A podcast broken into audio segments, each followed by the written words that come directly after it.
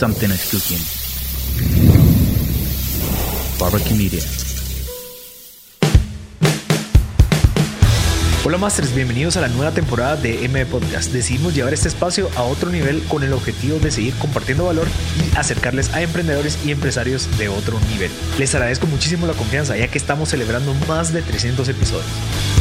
Les recuerdo que pueden escuchar todos los episodios del podcast en cualquier plataforma. En esta temporada estaremos hablando con 12 empresarios pertenecientes a las industrias más afectadas por el COVID y cómo lograron ellos salir adelante. Esto no sería posible sin nuestros nuevos patrocinadores Banco Industrial, Claro Empresas, Chapin Films y Public Health que se unen a esta aventura y apoyan a llevar el mensaje a todos ustedes.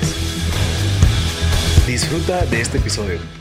Hola a todos, ya estamos en un episodio más de M Podcast celebrando la segunda temporada. El día de hoy estamos con Orlando del Río, gerente de Publimóvil en Guatemala. Pero antes de entrar a la conversación, quisiera agradecer a los patrocinadores, Banco Industrial, Claro Empresas, Chapin Films y por supuesto Publimóvil que se encuentra con nosotros. Vamos a conversar un poquito sobre la trayectoria de ellos en Guatemala y Centroamérica y a la vez todas las innovaciones que han realizado. Pero con Orlando vamos a conversar un poquito también de cómo el liderazgo, el deporte, en sí cómo poder liderar a las personas creo que puede ser bastante valioso para todos ustedes que están escuchando. Orlando, bienvenido, ¿cómo estás? Hola Marcel, ¿qué tal?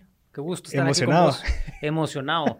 La primera vez que haces un podcast. La primera vez ahí un poco nerviosón, pero, pero aquí estamos con toda la actitud. Me encanta. Sabes de que uno de los beneficios de nunca haber estado en un podcast es de que es fresco lo que vas a decir. Porque a veces cuando entrevistas o has conversado con personas que han estado en entrevistas por todas partes, ya sabes qué te van a responder. Entonces es bien difícil encontrar esas preguntas que sean originales, ¿verdad? Porque ya todas se le dicen. Entonces creo que podemos agregar bastante valor. Orlando, con tu experiencia, llevas dos años como director, bueno, gerente general en Guatemala. Contanos un poquito cómo el triatlón, me comentabas que haces bastante deporte, estás enfocado en hacer Ironmans y demás. ¿Cómo crees que el triatlón ha influido en tu liderazgo? Y que cuando tenías 18 años comenzaste como vendedor y has subido, ya te has convertido ahorita ya en un gerente de una empresa multinacional. Bueno, mira, en el tema del deporte, toda mi vida he hecho deporte, algunas temporadas más, algunas temporadas menos, eh, siempre ha estado parte de, mi vida el deporte, el mantenerme sano. Sí, a veces un poco por vanidad y otra cosa por un estilo de vida, porque es la realidad, ¿verdad? Eh, y en el, estilo, en el estilo de vida empecé corriendo, yo solo corría no era tanto del triatlón, llevaré tal vez un año en el tema de, hacer tri. Eh, siempre me llamó la atención, pero la parte de los miedos de, ¿será que yo lo puedo hacer? ¿Será que me voy a ahogar si nado en aguas abiertas, verdad? Porque la realidad es que el triatlón son tres disciplinas combinadas y, nadar es en agua abierta. Entonces, era mucho los miedos que podría tener y lo correr era lo más fácil y, y que estaba dentro de mi zona de confort. Y al final lo hacía bien porque no era ni el más rápido, pero estaba entre, esa, entre ese tiempo de los, de los rápidos, ¿verdad? Y empecé a entrenar, empecé a entrenar y, y me di cuenta que cada vez hacía que hacía deporte, yo estaba más contento. Estaba más fresco. Las famosas endorfinas. Las famosas endorfinas. Y, realmente al principio no lo notas mucho. Al principio sentís mucho cansancio, te quieres dormir y te mm. da mucha sed y te pasan muchas cosas y decís, ok, son cambios que yo apenas estoy experimentando. Seguido de eso, me di cuenta que sí, o sea, estaba más fresco, estaba con más energía, tenía mucho más atención. Y seguí entrenando, pero nunca estuve tan consciente como tal vez te diré hace tres, cuatro años para acá. ¿verdad? Obviamente empecé a cambiar tu disciplina, diferentes presiones. A mí la presión me hace eh, en ciertas ocasiones ser muy impulsivo, eh, ser más eh, reactivo a ciertas situaciones y el deporte me logró mantener en un nivel donde yo pudiera estar mucho más tranquilo, analizar mejor, ya saqué toda esa energía que se acumula con el estrés y con todo lo que uno tiene que hacer. Y así fue como empecé, empecé en el tema del deporte que me ayudó mucho en el trabajo porque tenía que estar muy despierto, tener que hacer estrategias. Liderar un equipo no es fácil. Yo siempre he dicho que tener un equipo bajo su cargo y lidiar con, con, personas, trabajar con personas es, es lo más difícil que hay porque tienes que motivar Tienes que mantenerlos con metas claras para ellos, alcanzables, retadoras, pero también viene toda esa carga negativa que te genera el entorno. No llegas a las metas. En, el área de ventas me dijo que no. Todas las excusas que normalmente los clientes le pueden dar a uno para no comprarle. Y eso te empieza a desmotivar. Y entonces, ¿cómo, te, cómo tener esa energía y transmitírselas? Al final, al final, pues sí, eh, el, hacer deporte me ha mantenido muy despierto, con mucha energía, eh, me ha hecho ser más disciplinado y esa disciplina la, la ha trasladado también a la parte de, la empresa, cumplir con los horarios. A mí, yo soy una persona muy puntual. Eh, y esa, toda esa disciplina en el deporte, llegar temprano, entrenar a las horas que son, comer a mis horas, lo trasladas a la parte empresarial, ¿verdad? Lo trasladas allá y decís, ok, esto es parte de es tenés que, eh, dentro, de, dentro de, la forma en que vos vivís, está tu parte espiritual, está tu parte física, tu parte intelectual, ¿verdad? Entonces tenés que cuidar todos los aspectos que uno no está consciente. Y así es como el deporte me ha ayudado a mí a estar un poco más presente, sobre todo mejorar ese, cómo canalizar el estrés. No todos sabemos canalizar el estrés. Y, y el deporte obviamente te fijas una meta y es lo que también te pasa en una empresa. Vos te fijas una meta y decís, ok, hacia allá voy y tengo que ver cómo llego. No importa si, si la, meta está ahí, el objetivo está ahí. Si este plan no te funcionó, como dicen muchos, muchos eh, mensajes positivos, cambia de plan, pero no cambias la meta. Y es bien cierto. Yo, por darte un ejemplo, me lesioné la banda tibial y no por eso cambié mi, mi, meta. Mi meta es seguir haciendo, voy a entrar a hacer mi Ironman el, el, el otro año pero tengo que cambiar la forma de entreno y buscar. Y lo mismo pasa con las estrategias que manejamos en la oficina. Muchas no funcionan. Tenemos que cambiar el objetivo es el mismo. Y, precisamente el, algo que me ha ayudado más en la parte de deporte, los mensajes que nos, nos ha dado nuestro CEO, nuestro CEO Max Novoa, eh, me decía, mira, el nivel de tu compromiso, o sea, las ganas que vos le pongas un objetivo alto, que sea retador, es el nivel de compromiso que vos tenés a la empresa. Y esa palabra, ese mensaje a mí me llenó mucho porque también va en la parte personal. Mm. O sea, si yo realmente quiero meter un objetivo alto, es el nivel de compromiso que yo para alcanzarlo, ¿qué puede pasar?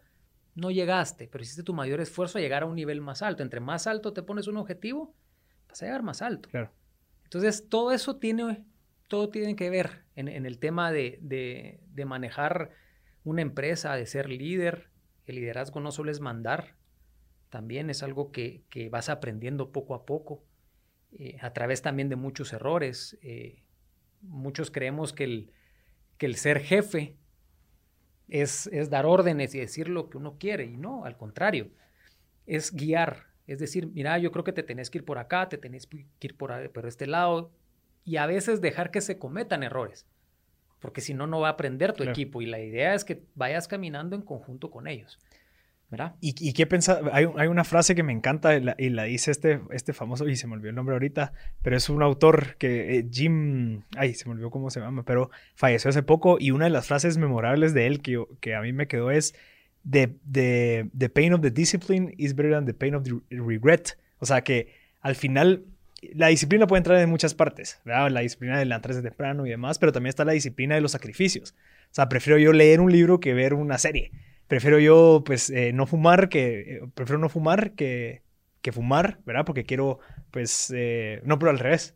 Bueno, al final ese sacrificio lo que hace es que es un dolor, pero que al final vale más la pena que el arrepentirte después. Y eso funciona para todo. O sea, el hecho que vos hayas tomado decisiones cuando tenías 18 años de, empezar como vendedor, pero tal vez uno de tus sacrificios fue, bueno, yo no voy a hacer, no sé, solo 100 llamadas, yo voy a hacer 200. Eh, yo, yo voy a llegar puntual en vez de llegar tarde. O sea, esos pequeños sacrificios que se ven como sacrificios, al final esa disciplina, al final vos decís, bueno, me sirvió haber hecho esos, esos, sacrificios a que fuera así al revés. No, solo voy a hacer 50 hoy y al final te estarías arrepintiendo porque no serías el gerente general. ¿Ya? Claro, todo lleva, todos esos sacrificios se vuelven aprendizaje y experiencia. Y claro, así es. Eh, la, realidad es que en todos los aspectos que vos hagas lleva un sacrificio. Sacrificas a tu familia por estar trabajando. Eh, a veces en el deporte sacrificas, y voy a mencionar sacrificar, pero realmente tus prioridades son otras, el, ya no te, vas de parranda. A mí me, me, pasó, yo dejé de salir y echarme los tragos, que me echaba los traguitos y todo el tema y no, ahora llevo una dieta y mejor no salgo, todo eso, pero, pero vas hacia, hacia otro objetivo. Igual vos lo decías, yo que empecé a los 18 años, pues sí, la idea es eh, siempre buscar más alto, ¿verdad? Vos, y mi objetivo nunca fue quedarme como vendedor. Eh, fue, y, de hecho fue circunstancial, porque yo nunca estuve así como, bueno, voy a llegar a ser gerente, voy a llegar a ser gerente. claro. Nunca lo pensé así. Siempre quería crecer. digamos, mi meta era, voy a formar mi empresa. Ok. ¿Que la, que la formaste? Monté una empresa ahí por, por cosas de manejo, de inexperiencia, pues ya no salieron. Pero la realidad es que lo importante es que cuando vos haces algo lo tenés que hacer bien. Y es algo que yo le traslado mucho a mis hijos también al equipo de trabajo. Si tú vas a vender, no solo piensas como vendedor, piensa qué le va a servir a tu cliente. Porque es para él el servicio, no, no, no es para vos. Todos queremos vender y que nos compren millones y todo, o sea, la compra para nosotros. Pero hay algo que, que, en la venta es bien importante y es que te vaya a servir. Que, que, que, tú lo puedas utilizar, que confíes en mí. Yo no te voy a vender un producto que yo sé que no te va a servir, porque va a ser una venta de un momentito. Nosotros buscamos relaciones a largo plazo, ¿verdad? Que la gente esté contenta. Y así empezó el tema de ventas conmigo, de ponerme en el lugar del cliente. Mira, necesito algo, ahorita voy. No, no es mañana te lo mando, no es, ok, mira, y te lo mando por correo, es ahorita voy, lo recibiste. ¿Qué más necesitas? Mira, es que no me gusta. Yo, yo empecé de vendedor en, vendía impresiones digitales y vallas. No me gusta tal ubicación. Ok, no te preocupes, te la cambio. Decime qué necesitas. La idea es no dejar que se te vaya el cliente, primero, por otro lado, pero darle, darle soluciones. Y así empezás a crecer y gracias a Dios y la oportunidad que me dieron, que me, que me dieron en, en, Publimóvil, súper agradecido, de liderar este proyecto. La verdad es una empresa también que, que se acopló mucho a lo que yo esperaba. Mm. ¿verdad? Una, una, empresa donde tiene unos, eh, tiene, tiene pilares súper importantes, eh, el equipo de trabajo, te dejan trabajar, te, ayudan, te dan consejos, te guían. O sea, todo eso es súper importante, ¿verdad? Y así es como se ha dado el crecimiento. De los 22 años que, llevas en la industria, eh, o sea, creo que has tenido la oportunidad de ver el cambio incluso del mercadeo, de la manera de comunicación y la, la manera de publicitar. ¿Cómo has visto esos, últimos, esos cambios en esos 22 años y cómo has visto eh, en los últimos dos años el cambio y qué es lo que se viene en todo el tema de comunicación? Ah, mira, ha cambiado muchísimo. Y cuando yo empecé la comunicación, por ejemplo, en publicidad exterior, que es mi expertise, digamos, los medios siempre estaban, televisión, radio, prensa, han sido los medios principales. Y te has dado cuenta que poco a poco el, el empezó a cobrar mayor relevancia. Y nuestras rutas de desplazamiento eran más largas, el tráfico insoportable, buenas ubicaciones. Y entonces empezaste a ver cómo empezaron a ver a otro lado las marcas, ¿verdad? Es decir, ¿dónde está la gente? Contrataciones, eh, vos le hablabas a las masas, ahora le hablas al individuo, ya no le hablas tanto a la masa. Eh, y ahora ponete las, las contrataciones son bien puntuales, no querés ser tampoco tan invasivo, pero sí estar siempre presente por donde pase, la, donde pase la gente, donde está la gente. Le hablas diferente, ahora ha cobrado los últimos dos años eh, la parte digital, pero no de redes sociales específicamente. Que claro, hoy tenés en, la palma de tu mano toda la comunicación, pero se vuelve invasivo. Claro. Eh, ya muchos, si vos miras las redes sociales, ya te están dando hasta las opciones de no, de no ver esos anuncios porque, porque ya es demasiado invasivo. Y, en la parte de se ha, se ha, evolucionado en la parte digital. ¿Por qué? Porque le hablas de diferente manera. Es más dinámico. Ya, ya puedes ver eh, digamos, una comunicación programática, que por ejemplo en, los medios tradicionales, que es lo que a mí me, impresionó mucho de este cambio a lo largo de los años, tú ponías una imagen y estaba 24/7, mm. pero no era estacional, o sea, no, si hablas de comida y ponías un producto, ese producto se quedaba y posiblemente era de almuerzo cena. ¿Y qué pasaba en el desayuno? ¿Qué pasaba los fines de semana? Y ahora le hablas a la gente en la mañana cuando es necesario, a mediodía, en la noche, los fines de semana ciertos días, mira, voy a estar un día, después me quiero ir a otro lado, antes no era posible todo eso. Entonces se ha evolucionado porque ya se volvió más dinámico. Claro, las contrataciones ya no son como antes, que, que nosotros los empresarios a veces lo extrañamos y decimos, ok, ¿por qué las contrataciones ya no son anuales como antes? Ahora resulta que son por mes o por dos meses, pero es la misma rapidez que el mismo mercado te pide. Necesitas estar cambiando y esa es la parte digital que nosotros estamos dando, ¿verdad? Y eso es lo que nosotros nos tratamos de enfocar y por eso somos líderes en esa categoría. Y el tema de, de Publimóvil digital como tal surge por la competencia de las redes sociales o ya había surgido antes? O sea, como que, que una opción a competir, digamos, con... Porque yo entiendo que una valla es un costo oportunidad. O sea, te la doy a vos o te la doy al otro cliente que me puede pagar más o lo que sea. Pero ya siendo digital, ya puedes cobrar un poquito menos, pero tener mayor volumen. Pero eso viene a que, igual que las redes sociales, pues yo pago poco y tengo bastante alcance. ¿Cómo fue esa, no sé, cómo, cómo, fue esa temporalidad o paralelamente cómo fueron compitiendo? Porque al final es una competencia indirecta, pero al final compiten. Claro. Mira, realmente empezás a ver cómo se está moviendo el mercado y cómo necesitas hablarle a la gente. Y vos te das cuenta que ya no le podemos seguir hablando a la gente de la misma manera. Claro, nosotros hoy tenemos los dos medios porque también nuestra, nuestra industria o nuestros países todavía se maneja de, manera tradicional la, comunicación. Pero te vas evolucionando a lo digital más allá de las redes sociales. Es porque primero el Arofone es súper importante.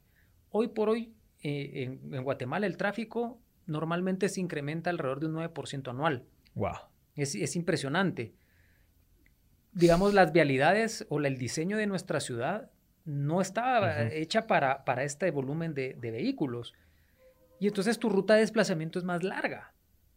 Y entonces ahí dijimos, ok, el aro home es súper importante, porque ahí es donde está la gente. ¿Verdad? ¿Cómo le podemos hablar de diferente manera? Con, con más mensajes. No solo decir, ok, voy a cobrar más bajo y tener más volumen, que claro, eso se puede. Pero va sobre la repetición. ¿Cómo le quieres hablar? Más repetitivo de diferente manera, con más versiones, que, que realmente para la marca también le sea rentable, porque si pones un, medio convencional, tienes para dar tres, cuatro mensajes, tienes que imprimir tres, cuatro lonas. Claro. Y entonces ya se te hace más alta la inversión. Acá no. Acá tu inversión y puedes tener tres, cuatro diseños, hablarle de diferente manera, incluso por sector, mm. ¿verdad? Porque no es lo mismo hablarle a la gente de Carretera El Salvador como hablarle a la gente de Amatitlán. Y no es porque querer hacer más o menos a, cualquier área, no, son intereses, son intereses y, grupos Incluso horarios. totalmente diferentes y horarios. Entonces, la parte digital eso te lo da, ¿verdad? Es lo que la gente va necesitando porque empezás a eficientar la inversión de los clientes. Hay marcas que tienen poco presupuesto pero quieren llegar y tener mucho alcance. ¿Cómo se lo das? Con esa compra programática y venís vos y decís, ok, mira, te voy a poner aquí, después te voy a poner allá y te voy a poner en estos horarios y te voy a poner acá. Y entonces empezás a armar una estrategia de comunicación con base a las necesidades y también al budget de que tenga la marca. Claro. Y eso es por, por eso empezó lo digital también a cobrar relevancia y si te das cuenta hoy por hoy, te llama más eh, la atención un anuncio que tenga movimiento, ¿verdad? que tenga esa experiencia, que te esté hablando, a un anuncio tradicional que está puesto ahí que de repente a determinado tiempo ya se volvió parte del paisaje. Entonces lo que tienes para mantenerlo vivo es estar cambiando constantemente de materiales. Pero entonces, digamos, ahí el negocio se vuelve de cierta manera como financiero también, porque yo para pagar una pantalla de esas es mucho más caro que tener uno estático. Yo tengo que, no sé, contabilizar cuántos anuncios necesito para cubrir la inversión inicial de ese MUPI digital, digamos, y a la vez todavía el mantenimiento. ¿Cómo funciona esa parte o cómo lo vieron y entendiéndose también que que como me has comentado, el CEO de Pulimóvil es una persona que le gusta los riesgos, que le gusta invertir y demás, porque siendo los pioneros, siendo los líderes, hubo un momento de riesgo.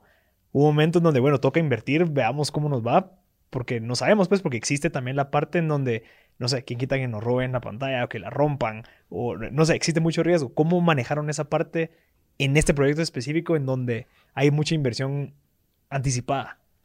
Mira, definitivamente el riesgo lo vas a tener en cualquier, en cualquier proyecto, ¿verdad? Eh, pues haces un estudio, verificas realmente hacia dónde vas. Digamos, el tema de seguridad, pues obviamente buscas ubicaciones que no te permitan ese tipo de vandalismo y que tengas esa, ese riesgo tan alto, porque definitivamente eh, pues existe. que se robe algún equipo es, es muy costoso. La realidad es que también para que se roben una pantalla o un equipo, tiene que hacer alguien que de verdad vaya en contra de ti por los sistemas. Si haces una caja donde va asegurada, eh, tenés alarmas, tenés muchos sistemas de seguridad ahí que, que, te evitan esa parte. ¿Cómo, cómo, ¿Cómo lo vimos? Es, bueno, arriesguémonos, es algo que no hay viene. también hay que tomar el modelo de otros países. Vos ves Times Square, vas a Times Square y ves aquellas, aquella comunicación y, y decís, wow, esto, ¿por qué no lo podemos hacer en nuestros países? Vos vas a Japón, totalmente, le, vos ves y te paras ahí, todo es digital y unas, una secuencia de, pauta impresionante, ¿verdad? Entonces, realmente eh, se hizo un análisis de, de, inversión versus el retorno, definitivamente como cualquier negocio. Te diste cuenta que si bien es cierto, el país todavía no estaba en su momento tan preparado para la parte digital, se le apostó a que a eso íbamos y, y se ha trabajado porque algo que sí tiene Publimóvil y me encanta es que las cosas se hacen bien hechas. Mm. O sea, no, no, no es, no es tenés todo el dinero del mundo, pero tampoco haces cosas solo para ahorrarte y las haces a medias. Al contrario, vamos a hacer algo y lo vamos a hacer bien hecho pensando en las marcas, que sea funcional para las marcas, que, que, que de alguna manera también ellos lo vean traducido en sus ventas, porque al final todo esto no sería, eh, no seguiría si las marcas no vieran el beneficio que, que tienen, ¿verdad vos? Eh, y como te decía, pues al final, al final es apostarle a un medio que va en crecimiento y ser los pioneros, especializarnos en lo que hacemos y, arriesgarnos, vos, porque al final, cuando vos montás un proyecto de cualquier tipo, ese riesgo es el que paga. Está, está, y al final lo único que lo echa a andar es prepararte para, para eso, especializarte en lo que haces, estudiar mucho. Ponete, yo venía de una industria más convencional que digital y en estos dos años he aprendido de digital muchísimo y me falta, pero es leer, es saber cuáles son las tendencias, cuáles son las fortalezas, cómo le puede funcionar a determinada marca, porque no a todas las marcas le puede funcionar de determinada manera, cómo vamos a hacer incluso los, los spots. Claro. ¿Cómo le vas a hablar? Nosotros empezamos a interactuar las redes sociales con nuestras pantallas. Son cosas donde nosotros vamos innovando para mantener de alguna manera la, comunicación efectiva de las marcas con nuestras pantallas. Mira, ¿y qué fue primero, la parte indoor o la parte outdoor? Porque la parte digital existe en los outdoors, ¿verdad? En lo que todos vemos cuando vamos en el carro, pero también está la experiencia indoor dentro de centros comerciales, dentro de oficinas, dentro de partes en donde hay flujo de gente caminando. ¿Cuál fue, el, cuál fue el inicio de las, o sea, cuál empezó de primero y cómo fueron innovando en cada una? Mira, definitivamente la, el inicio empezó con la parte outdoor. De hecho, hace 20 años en El Salvador, un escritor y un vendedor, cuatro paradas de buses y un cliente. Así, así se inició. Y poco a poco se fue creciendo. Se fue creciendo, obviamente, en, en, El Salvador, que fue donde iniciamos. Eh, empezó a crecer un poquito más y de ahí se tuvo la visión de, participar en los diferentes mercados de toda la región.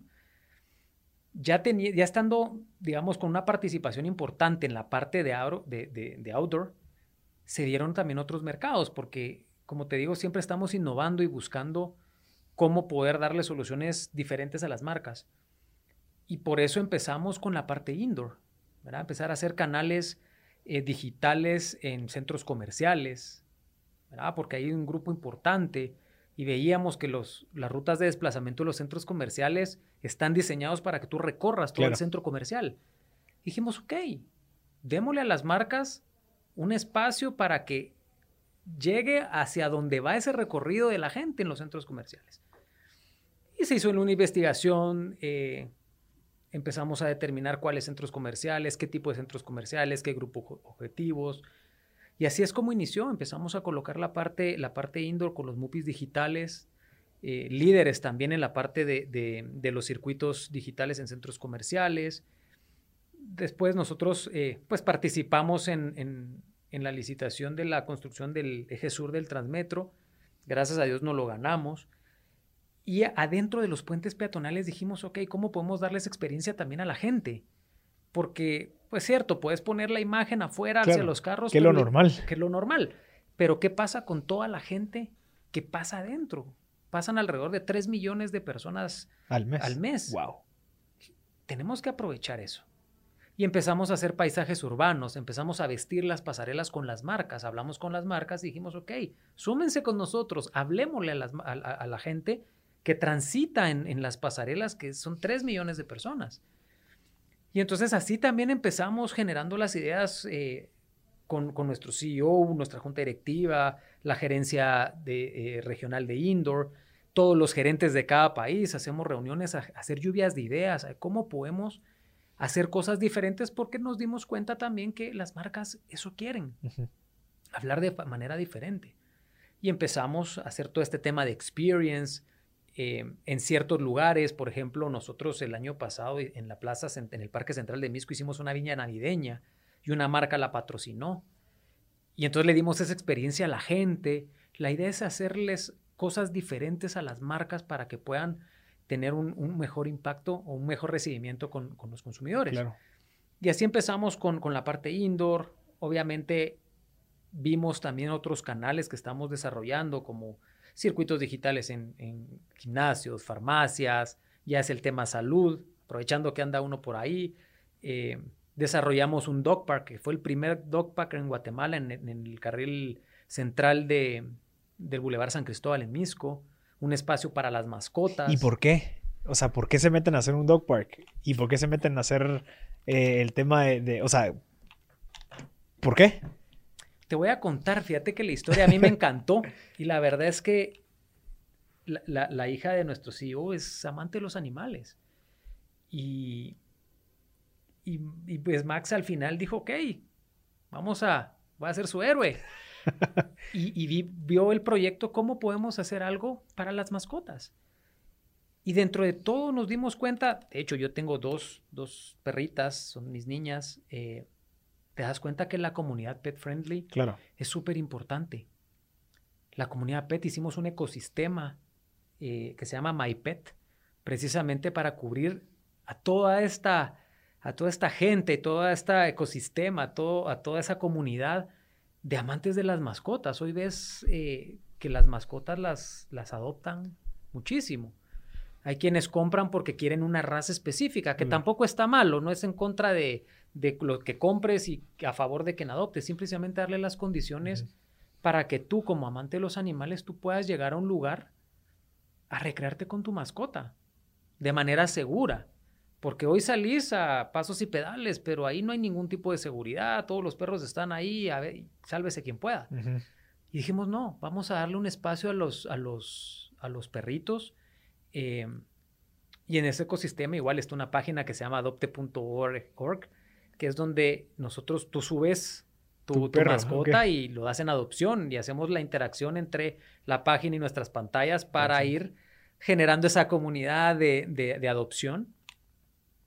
Y desarrollamos el DocPar para que también marcas se sumen con nosotros y hagamos autosostenible este proyecto. Es muy difícil mantenerlo y las marcas que tienen que ver con la categoría, incluso cualquier marca que quiera, que quiera participar, la idea es que tenga participación en el dog park. Y ha tenido un crecimiento constante. Llevamos alrededor de mes y medio en el dog park, dos meses, y hemos visto un crecimiento grandísimo en, visitas, en actividades. Hacemos eh, mercadeos de emprendedores. Haces la, digamos, este sábado, en, ahorita creo que es el 12 de diciembre, la comunidad de Golden Retrievers van a estar ahí, se van a dar unas charlas y, así cada raza específicamente. Entonces vamos a tener un montón de actividades para, eh, para específicamente esa, esa comunidad de, pet lovers. ¿va? Y al final, o sea, el objetivo es la, experiencia. Porque dentro de esa experiencia, pues ya hay marcas involucradas. Así es. Entonces, al final, ya sea este dog park, ya sea las, el, como que el paraíso urbano, ya sea la, la interacción entre las redes sociales y los, los outdoors es una experiencia. Entonces el objetivo es, muchachos, generemos experiencias en donde marcas se puedan ver beneficiadas. Así es, totalmente. Clarísimo. De hecho, las marcas eso quieren ahora, cada vez más. Claro, experiencias. Experiencias. Mira, y con el tema, y, creo que eh, quería abordar este tema porque entiendo que están utilizando inteligencia artificial para, para pues monitorear y poder darle mejor opción al cliente y que sea mucho más eficiente la inversión. Entonces yo creería que también parte de eso de digital surge con esa demanda del cliente, ¿verdad? O sea, en donde dice, bueno, quiero que me ofrezcas cosas más eficientes, quiero hacer, tener un mejor ROI, ¿verdad? Que el que yo antes, pues, no sé, tal vez no lo podía medir tan adecuado cuando tenía una valla tradicional y que, bueno, ojalá que funcione, ¿verdad? Y que la única manera que yo podía medir era, bueno, cuánta gente me vino eh, durante esa época que estuvo. pero ya con el tema digital ya existe esa parte eficiente en donde, mira, probemos horas.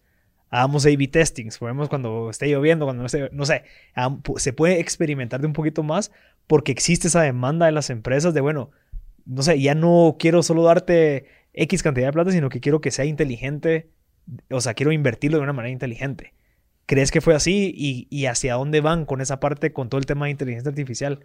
Mira, claro, nosotros parte de, de, la visión que tenemos es ser aplicativos tecnológicos, definitivamente, dar las condiciones a las marcas para que también sus compras sean de una, sean de una manera más fácil y rápida y que se pueda optimizar. Y claro, esa ha sido siempre nuestra visión, ¿verdad? De generarle valor a nuestras, a nuestras marcas. Comenzamos con pues tenemos diferentes aplicativos. Tenemos ya por lanzar Yoda. Mm. Yoda realmente es una compra programática. Vos vas a tener tu acceso, vas a comprar en tu computadora. De hecho, puedes hacerlo en todas las pantallas que tenemos en la región.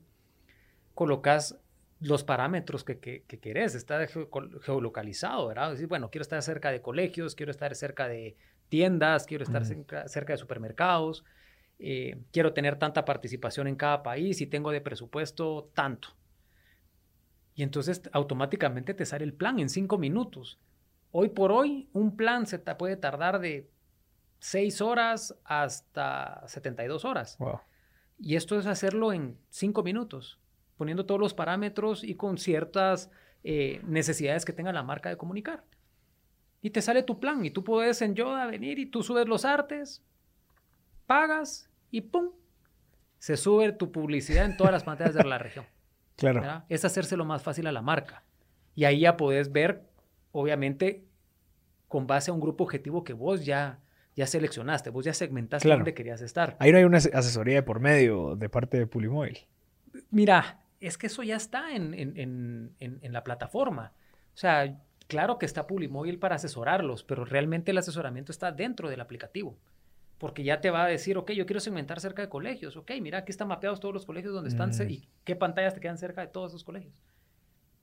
Ya, ya que mayor asesoramiento que ese, ¿verdad? Ya está claro, ya está geolocalizada la pantalla y los colegios, por ejemplo. Y eso, y eso creería yo que fue uno de los retos principales que estoy seguro que, que Max, en este caso, o, tu persona tuvieron al momento de, de ver, ok, esta gente puede invertir 500 dólares y le puede dar un target en específico en redes sociales. ¿Cómo podemos hacer nosotros para que nosotros sigamos siendo relevantes y competir con esa... O sea, yo, me enfocaría más en el tema de eficiencia. O sea, que alguien puede invertir 100 dólares y que le llegue a la cantidad de personas que le tiene que llegar. ¿Cómo lo puedo hacer eso outdoor? Y ahí es donde entra esta parte de Yoda. Así es. Esta parte de Yoda y también manejamos el geofencing, donde ya tú puedes segmentar y lo deseas específicamente ahí y ya lo haces por medio de clics, entonces ya lo puedes medir que al final, al final las marcas también necesitan un poco de medición. ¿verdad? Hoy en Out tu medición es el tráfico vehicular. ¿verdad? Porque, eh, pues sí, vamos creciendo y vamos a llegar a poder decir, ok, tantas personas te vieron y este es tu perfil. Que de hecho hoy lo hacemos también con nuestra herramienta que se llama Publitrackers. Y los Publitrackers lo que haces es ver cuántos vehículos, qué tipo de vehículo, qué color de vehículo, la recurrencia del vehículo, entonces ya le puedes poder decir a la marca, ok, este es el grupo objetivo que, que, pasa por esta arteria. Tienes tantos possible street hits en esta arteria y ya puede comunicar de una manera eficiente en esa, en esa ubicación. Por ejemplo, si tú dentro de esa medición pasan, voy a decir, no sé si puedo decir la marca, pero Honda Pilot grises, ya sabes más o menos que posiblemente es una mamá, que va mm. con sus hijos y que pasan por ahí. Y ese es el, el perfil que le das. Y si te pasan pickups negros, 4x4, ya sabes qué perfil está pasando por ahí, porque no te lo va a tener una mujer. Lo puede tener claro. Pero, muy pero, pero, la probabilidad es menor. Y entonces tú ya puedes ser más eficiente en cómo colocas la, la comunicación. ¿Qué tipo de comunicación colocas? ¿Pasas más color negro? Pongámosle color negro ahí, pues. O le puedo poner otro color para que haya ese contraste que también vean que no solo el negro está bonito, por ejemplo. Entonces es algo totalmente eh, interesante porque le, le, estás dando herramientas diferentes a las marcas. Y así vienen diferentes desarrollos aplicativos, ¿verdad vos? Porque, eh, por ejemplo, tenemos Camaleón, que mm. las marcas tanto, tanto que, que, sufren de tengo que hacer este arte este tamaño, pero entonces tengo que hacer el otro del otro tamaño y después otro de otro tamaño. Y pues Camaleón lo que va a hacer es que con un arte ya te va a poner las, las medidas perdón, de todas nuestras ubicaciones y ya las vas a poder subir. Entonces al final estamos dando esas soluciones a nuestras marcas. Todos estos aplicativos tecnológicos son en función de darle a las marcas la facilidad de comprar. Claro. ¿Verdad? Y que sea también, obviamente, más segmentado, que tengas un, respaldo, una data que hoy por hoy necesita y para que sea más eficiente y que se mire traducida en los resultados de la comunicación. Claro. Orlando, en el tema de, de esta inteligencia artificial, ¿hay oportunidad o hay espacios para hacerlo en medios indoor? O sea, crear ese tipo de análisis en, ok, fue, fue mujer, niño de cierta edad o márgenes, ¿se, puede trabajar así también? Sí, claro. De hecho, te pongo un ejemplo que un cliente nos confió en nosotros y nos dio, nos pidió que le rentáramos un MUPI digital.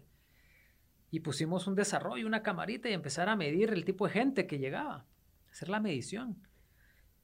Y era una empresa de construcción. Y todos los artes que ellos ponían iba mucho enfocado al hombre en construcción, que es el que construye y, tiene su lógica. Y en cuando empezamos a hacer la, la, medición y empezamos a ver los resultados, nos dimos cuenta que quienes más entraban a la tienda eran mujeres, que son las que remodelaban mm. y que querían darle un cambio y un giro a, a sus casas. Y entonces la comunicación ya cambió. Claro. Tú crees que por el giro de tu negocio está en cierto grupo objetivo. Pero estos aplicativos tecnológicos te sirven para decir, ok, y estar seguro. Es un estudio que, tú estás haciendo para verificar si realmente es cierto lo que tú crees o no. y, hoy, por hoy lo verificamos en este, en este ejemplo que te doy. Y sí, pusimos face recognition y todo el tema y te diste cuenta que era más a mujeres. Entonces ya empezaste a cambiar tu comunicación. Y eso era en un medio indoor. Interesante.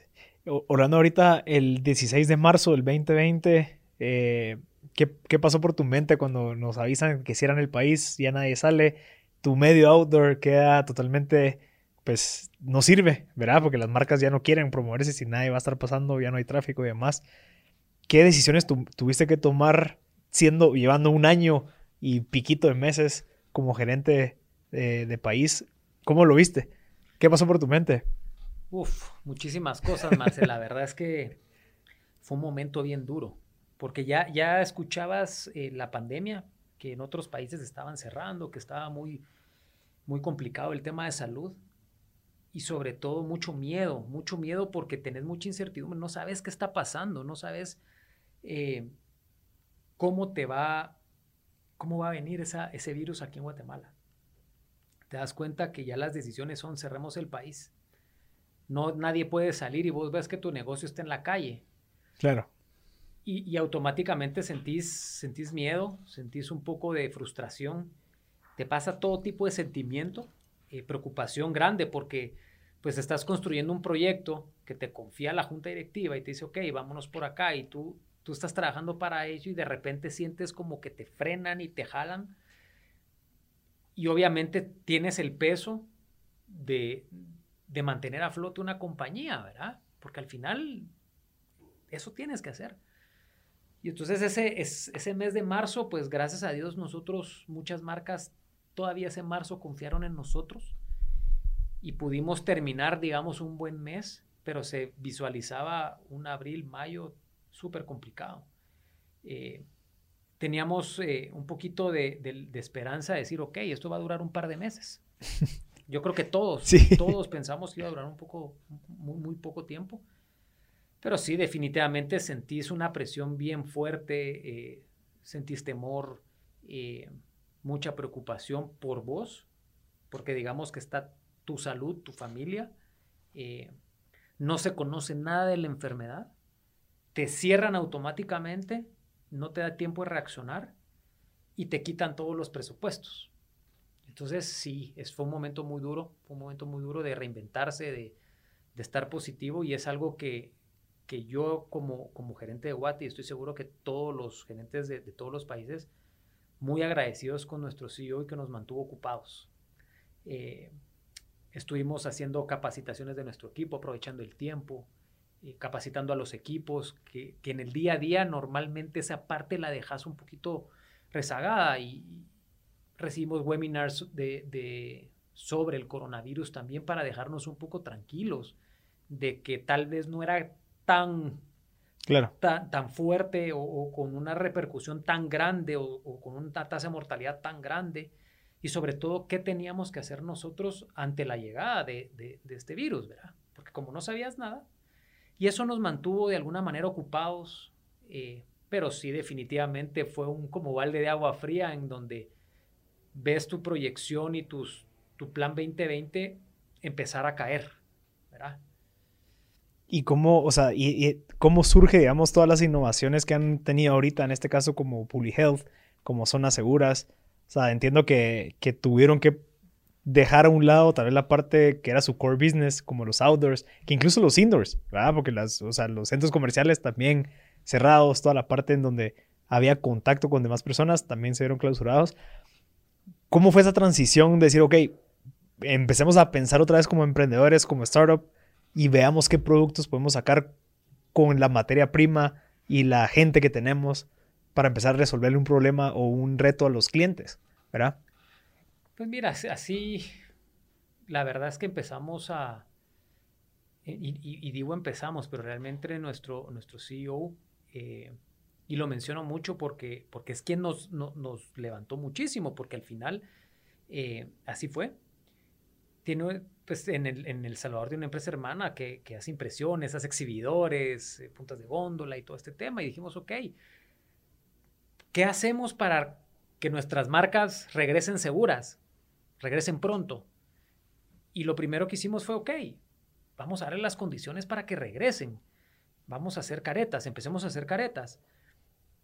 Hicimos caretas, nos mandaron del Salvador caretas, le regalamos a nuestros clientes, les mandamos a dejar porque realmente dijimos, ok, nuestras marcas han confiado a lo largo de todo este tiempo con nosotros, vamos a darles para que estén seguros y digamos, ok, que puedan regresar y que la economía no caiga tan drásticamente y que, estemos seguros, que nos cuidemos entre todos. Y así fue como iniciamos con las caretas. Nosotros eh, manejamos dos tipos de caretas, las caretas premium, eh, una calidad muy superior a las del mercado. Obviamente, pues sus costos son un poquito más altos, claro.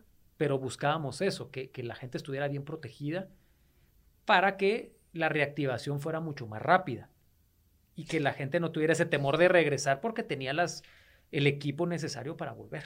Claro. Pero, pero, o sea, una cosa es tener ya el producto, pero el pensamiento, o sea, la parte creativa de, bueno, o sea, ¿qué hacemos? tenemos este personal, tenemos estos directores, tenemos estos gerentes, pongámonos a pensar cómo resolvemos este clavo en donde no nos está entrando ni una gota de ingresos, ahora cómo podemos empezar a generar ingresos, porque ya tú me contaste cuando ya tuvieron la idea del producto, pero en la parte creativa de pensar, de ponerse a pelotear, bueno, ¿qué hacemos?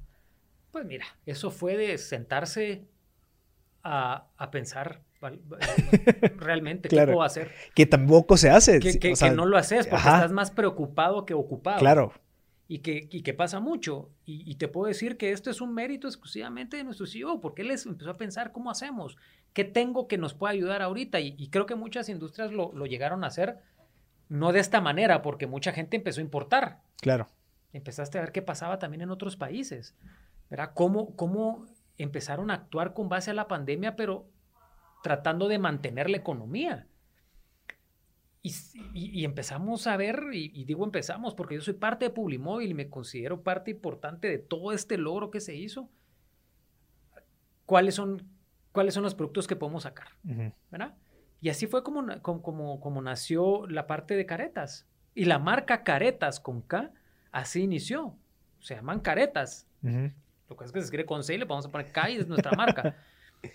y que la gente no reconozca. ¿Verdad? Y, y, y, se aprovecharon las máquinas, las máquinas estaban sin producir, hagámoslas producir. Claro.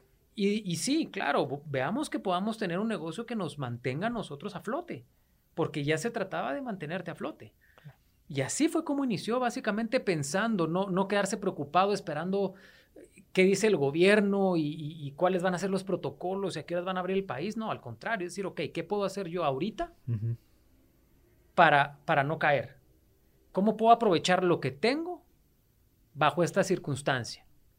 ¿verdad? Como dice el dicho, ¿verdad? Si te dan limones, pues hagamos limonada. Y, creo que esto es bien cierto. Esto, eso fue lo que, lo, lo, que se hizo. Y empezamos a hacer los productos, ya a diseñar los productos para toda la gente. Niños. Empezamos con las, las premium, que era un sector diferente. Después empezamos a hacer, nosotros la llamamos las value for money.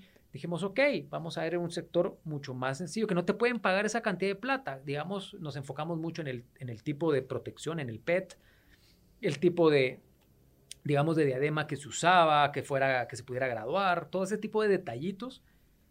Y se, se sacaron al, al, mercado y empezamos. Gracias a Dios muchas marcas confiaron en nosotros, eh, no solo para sus colaboradores, y muchas también para venderlas. Claro. ¿Verdad? Ya, ya y conseguimos distribuidores. Nos dimos cuenta también que, bueno, y los, nadie pensaba en los niños. Fuimos la primera careta Kids que, que salió, después vinieron más. Y dijimos, ok, para los niños, ¿cómo no se puede a los niños que no, que no lo sientan tan pesado? Bueno, pongámosle stickers, que las personalicen, que se vuelva algo, divertido. Y salieron las caretas kits. Y ahí están, de venta en diferentes almacenes. Y, la realidad es que uno por los hijos le invierte para que ellos estén seguros. Y ese tipo de caretas son las caretas que realmente no se doblaban, que de nada servía que se doblaran, ¿verdad? Y así fue como empecé, fue pensando, pensando, ¿qué más? ¿Qué más? ¿Qué más podemos hacer ante esta situación?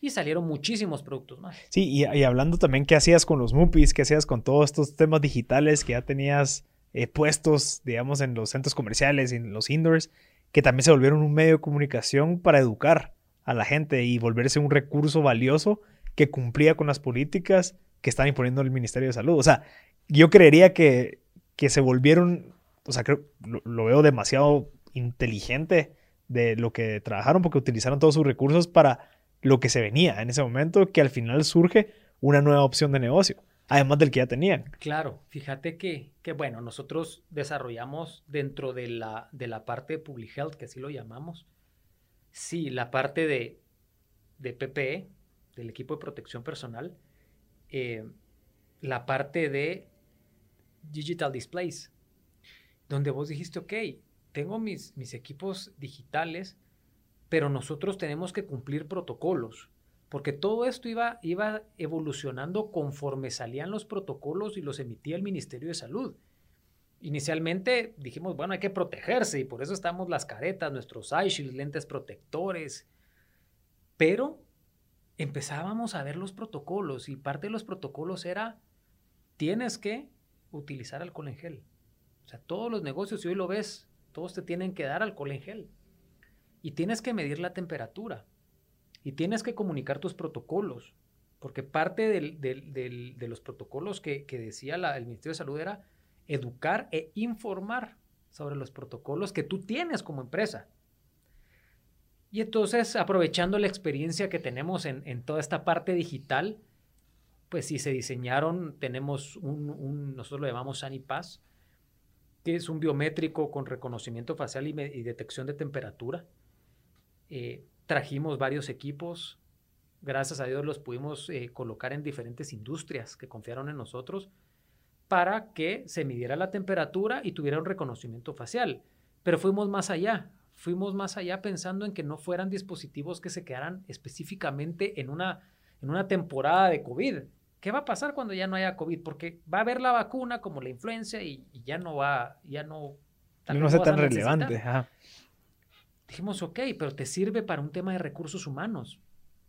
Tú puedes saber sin contacto, por medio de reconocimiento facial, cuándo llegó tu colaborador, a qué horas llegó, a qué horas se fue y cómo estuvo su temperatura. Digamos que las tarjetas son buenísimas, pero yo te puedo dar la mía y marcarme ah. hoy en unas industrias muy grandes.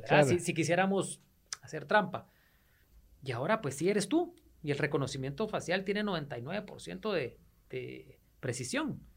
Y entonces sacamos ese producto también dándole a las empresas para su reactivación y también viéndolo un poco para mantenerte en, en, un negocio. Ya no te están comprando publicidad porque nuestro negocio estaba en la calle, estaba cerrado, en centros comerciales, estaban cerrados, en el transporte público estaba cerrado.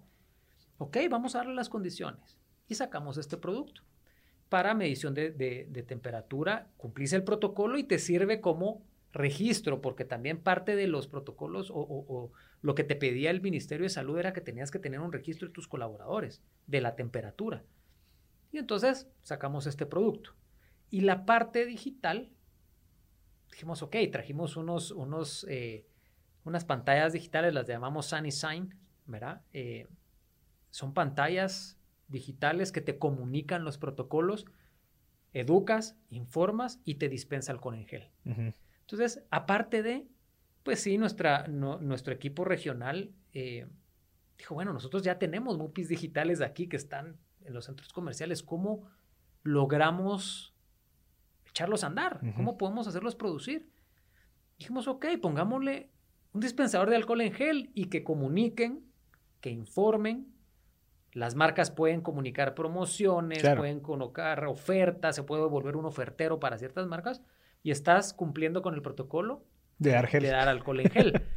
Y así fue como iniciamos, mira vos, siendo, siendo creativos, básicamente. Claro. Y eso, y eso es algo que yo comparto muchísimo. A veces el reto que todos tenemos no es tanto que si tengo la capacidad financiera, si tengo la capacidad logística, operativa, es la parte creativa.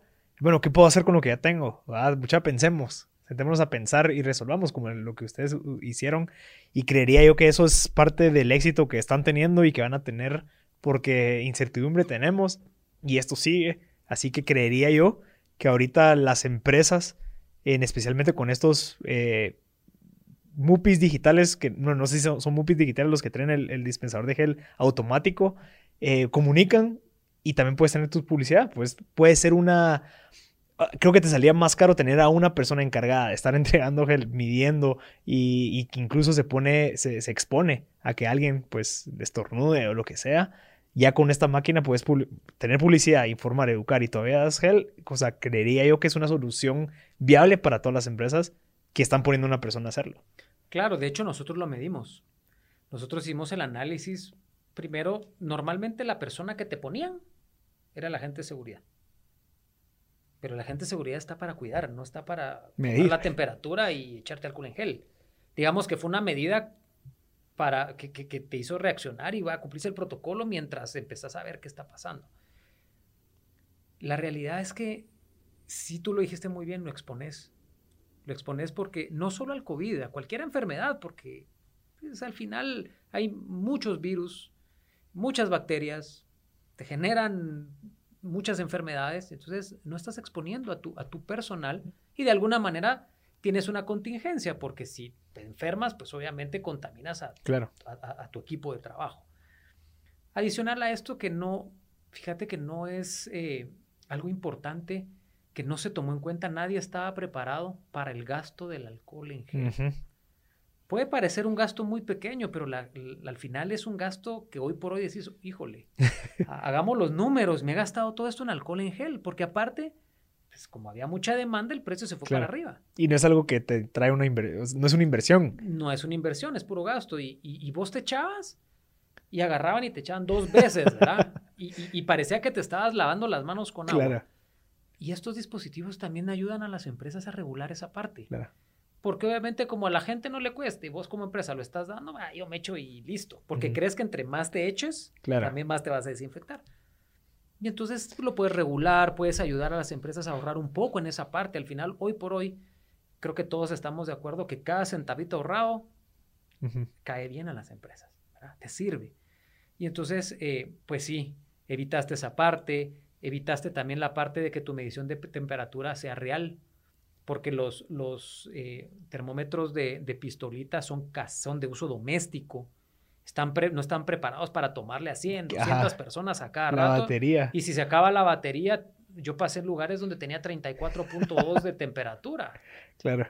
Realmente no es real. O sea, estás cumpliendo un requisito, pero las, digamos, si bien es cierto que, que la tasa de mortalidad es baja, gracias a Dios, pero hay muertes. Y mientras hay una persona que se murió, hay que tenerle, ponerle atención. Claro.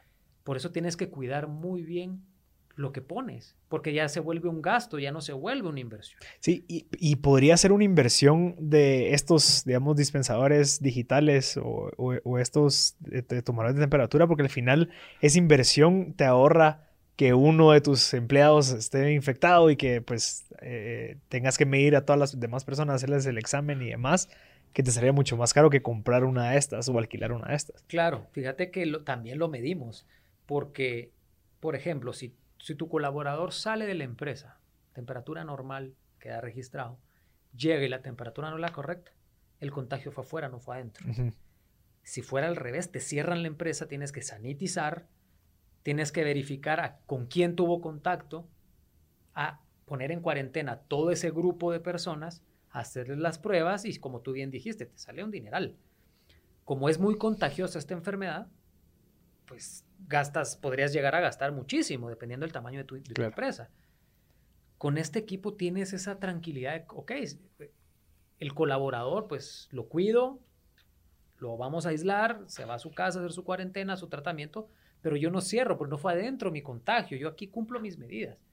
Entonces, esa parte es importantísima que, a veces no se toma en cuenta, ¿verdad? Interesante hablando. Pues buenísimo, la verdad es que de verdad admiro bastante lo que, lo que han trabajado ustedes como Pulimóvil, cómo se lograron adaptar en esta nueva situación y que, que estén innovando, o sea, eso, esto marca el paso definitivamente, eh, ya sea local y regionalmente, porque entiendo que Pulimóvil es regional, creería que hay una gran opción para todas las empresas de, de poder tener presencia regionalmente, incluso de una manera digital.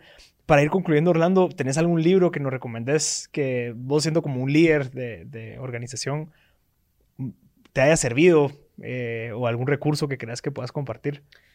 Mira, hay muchísimos libros, dependiendo, hay desde eh, trabajo en equipo, para vos, hay de liderazgo al más alto nivel, hay uno que me encantó que se llama eh, ahorita se me fue, creo que hasta el infinito y más allá.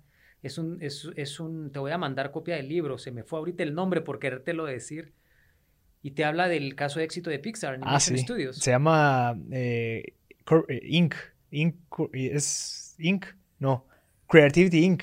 Creativity. Sí. Mira, es muy bueno. Sí. Porque te habla de una manera muy, muy fácil cómo, cómo vas innovando, cómo vas creciendo, cómo vas eh, emprendiendo, casos de éxito bien importantes. Yo creo que a mí en lo personal me sirven mucho los casos de éxito, porque la teoría de, mira, hay que hacer esto y está, está muy bien, lo tenés que aplicar, pero ese caso de éxito te hace ir más allá.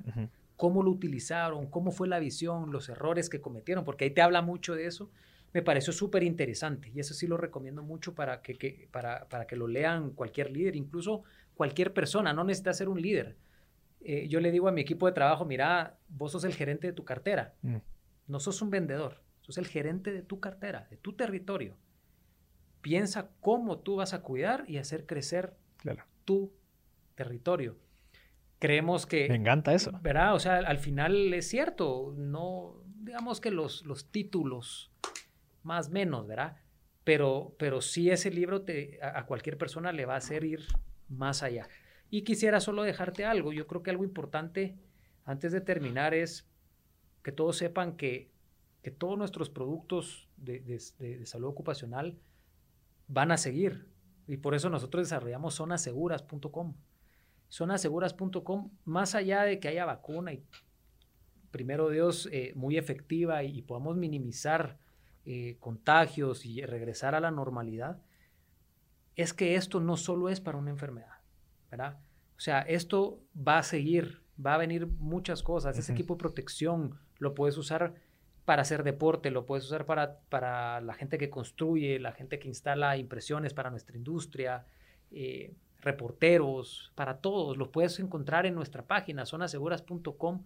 Va a estar ahí. Tenemos eh, muchísimos productos que al final, como su nombre dice, vas a poder tener una zona segura en tu oficina por medio de un clip porque lo compras en línea. Todo es e-commerce ahora y eso es una facilidad para la gente. Sí. Entonces, que sepan que ahí vamos a estar siempre cuidando eh, a la gente y dándole las, las, herramientas para que puedan seguir con su, con su trabajo y con, su, con sus emprendimientos de una manera segura. Sí, sí, porque al final lo que querés es que la gente, o sea, tu, tu espacio de trabajo se convierta en una zona segura. Así es. Sí, que no siga siendo el mismo espacio de antes, ¿verdad? En donde antes no era lo mismo que ahorita, pero ahora querés que regresemos a fomentar la economía, seguir haciendo clientes y que nuestros clientes nos respondan como antes, entonces tienen que tener un espacio seguro para venir a trabajar. Así es. Claro. Buenísimo, Orlando. Entonces, gracias, de verdad, por tu tiempo.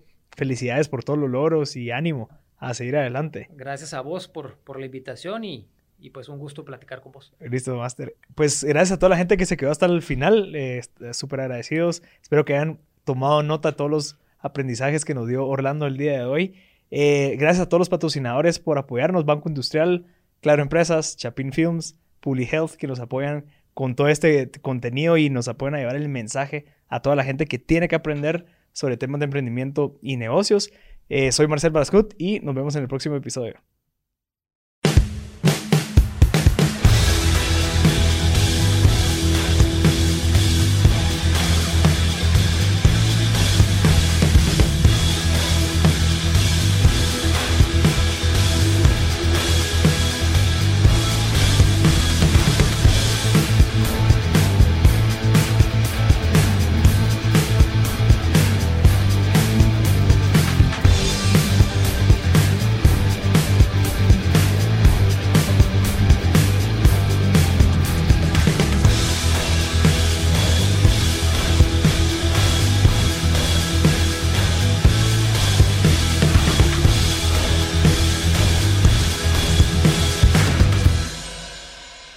Something is cooking. Barbecue Media.